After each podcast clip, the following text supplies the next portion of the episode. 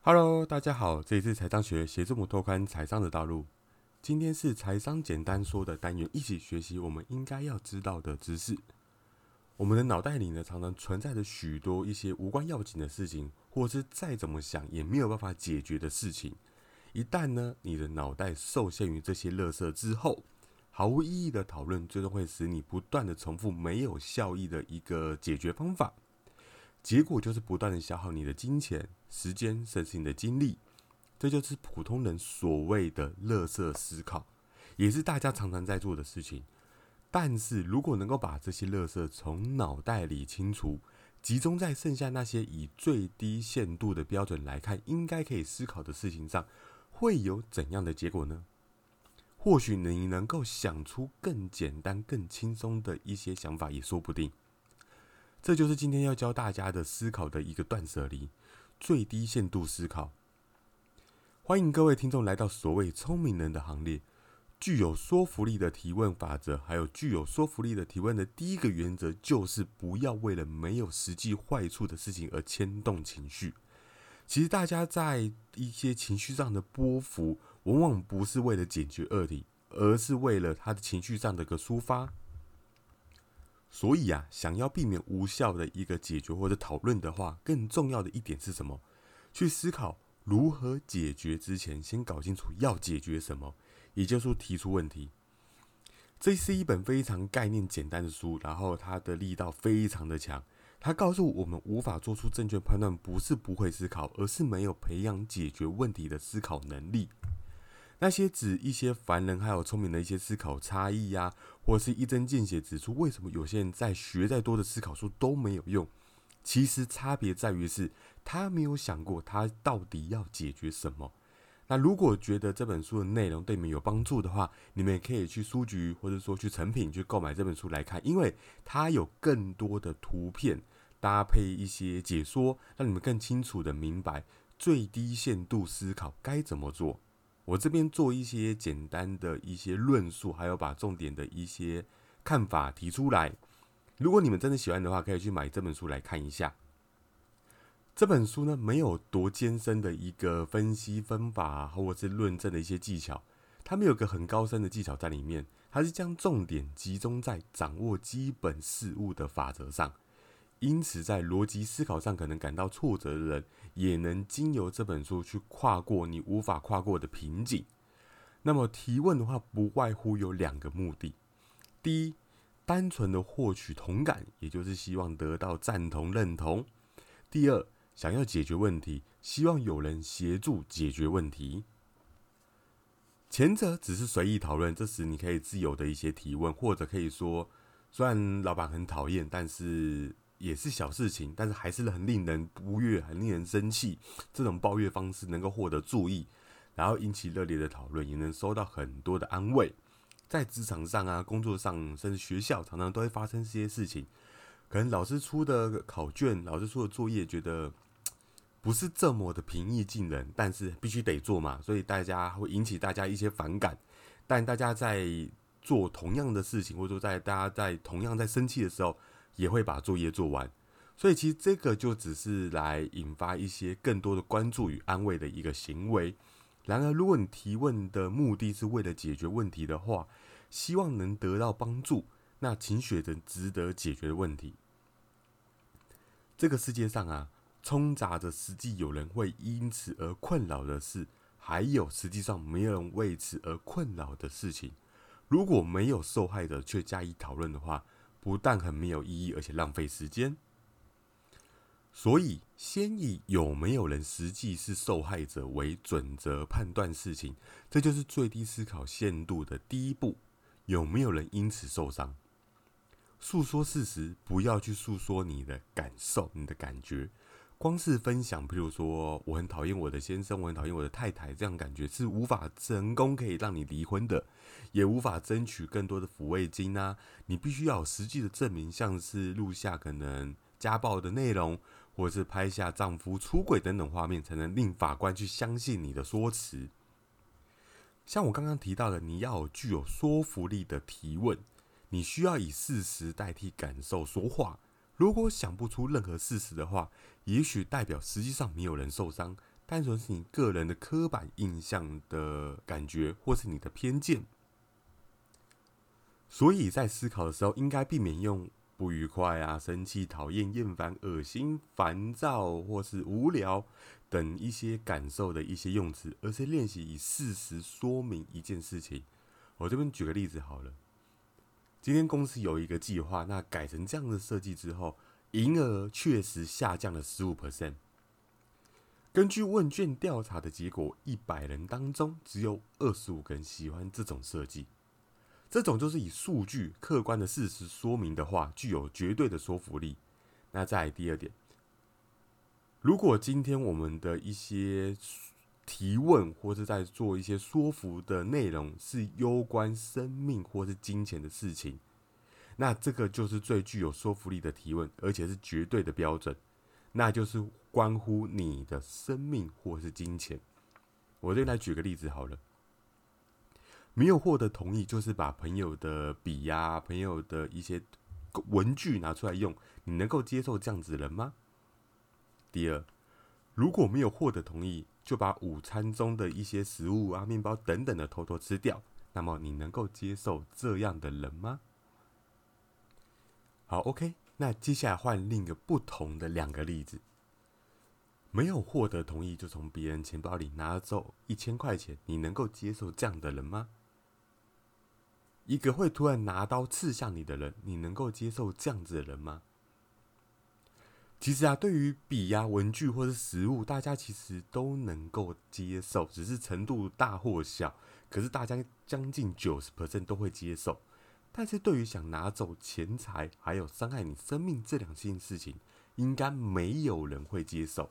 而且是绝对没有人会接受，没有人能够接受，就是只是拿你的钱有什么关系啊？随便玩玩，只是轻轻刺一下，看会不会痛而已。这些借口，大家认为这是非常严重的事情。因此，是否攸关于生命、金钱，是判断问题有没有说服力、值不值得讨论的一个标准。接下来是改变主语的思考。那这边改变主语，其实就是换位思考。有时候呢，把事情的主角转换，能够帮助我们在对话当中找寻受害者，让事情变得值得讨论。我来举个例子，在咖啡店里面，那电话铃声响起的，然后一位绅士，一个商士开始大声的说话。从说话内容我们可以听到，对方似乎是一位律师。接下来再从他的内容得知，有位出了名的一个大企业家，那买了一批纯种的一马。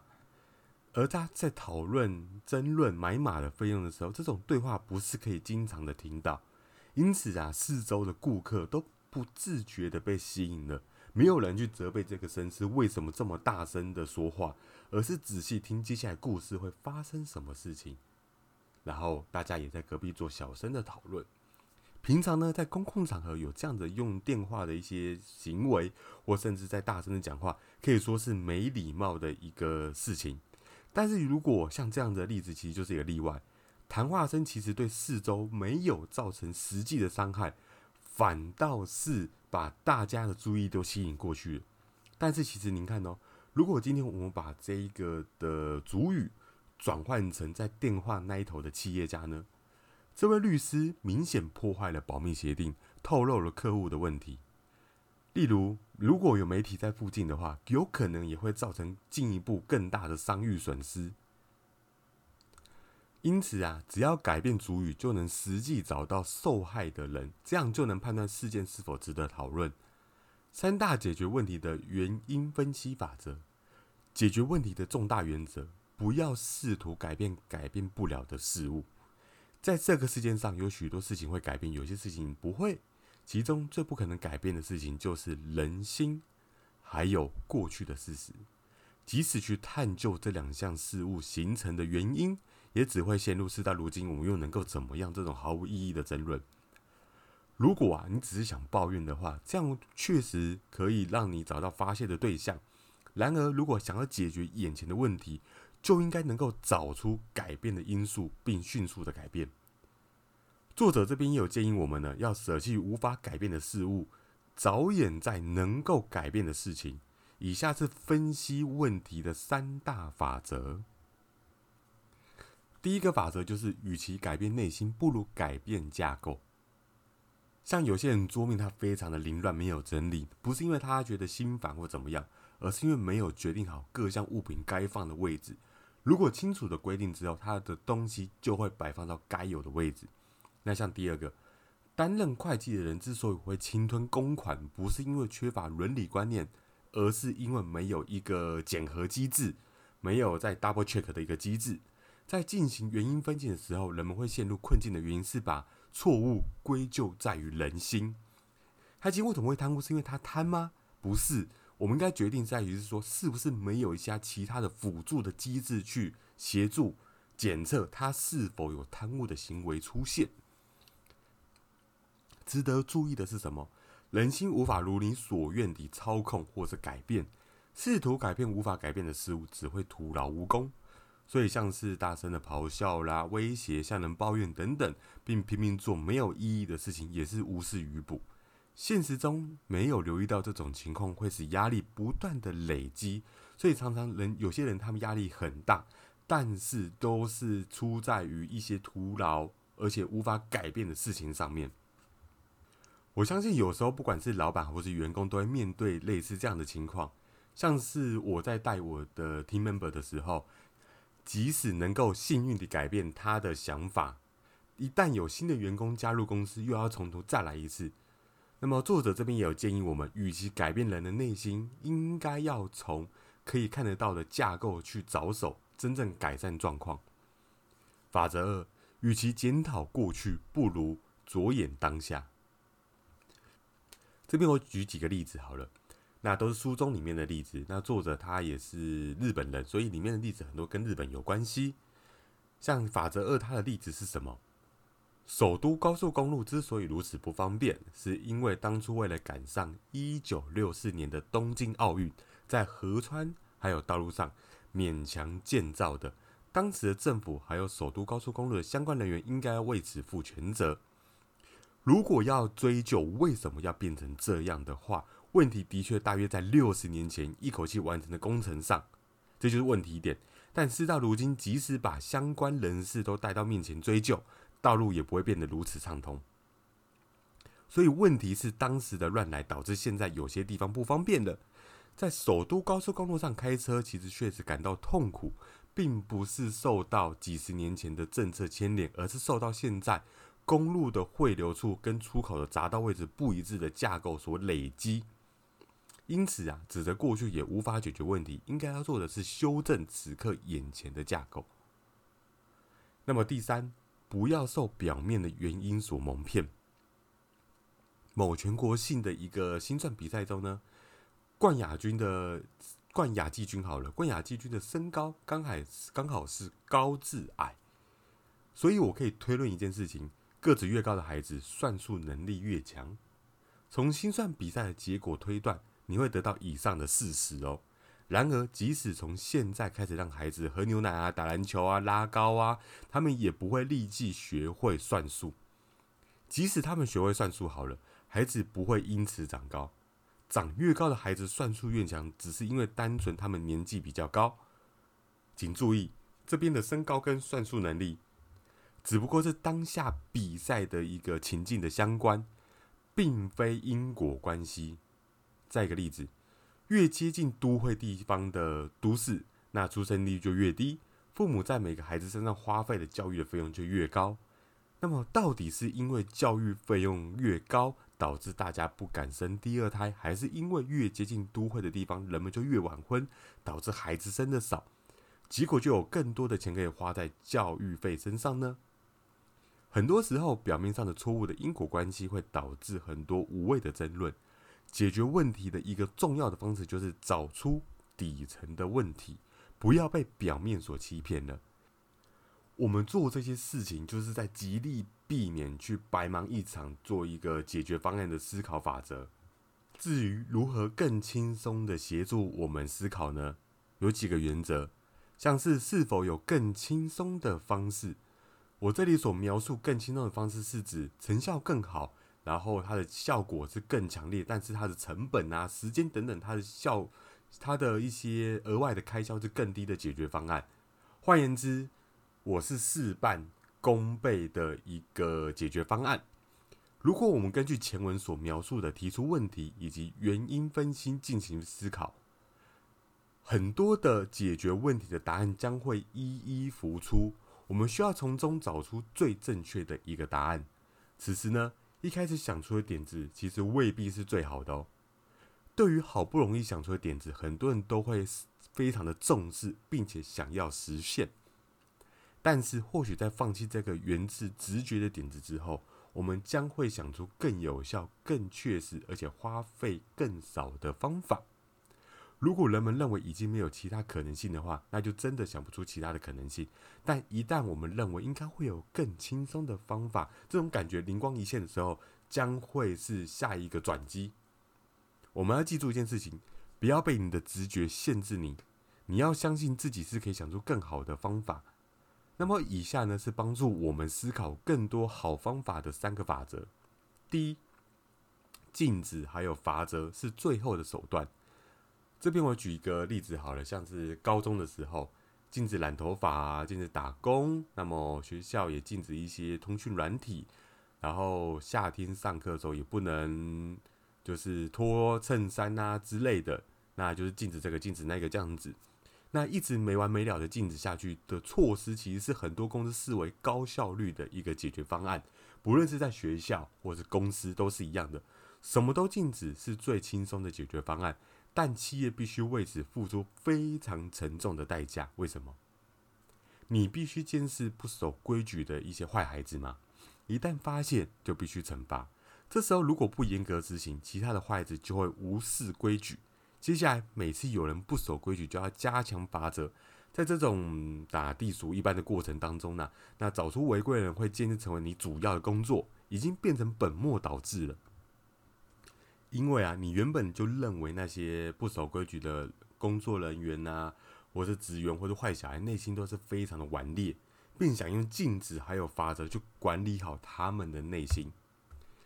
本末倒置的你不会收到预期更好的效果。与其把时间浪费在禁止，倒不如想想好孩子，也就是好的员工也会犯规的一个案例，找出每个人都会牵连的一个架构问题。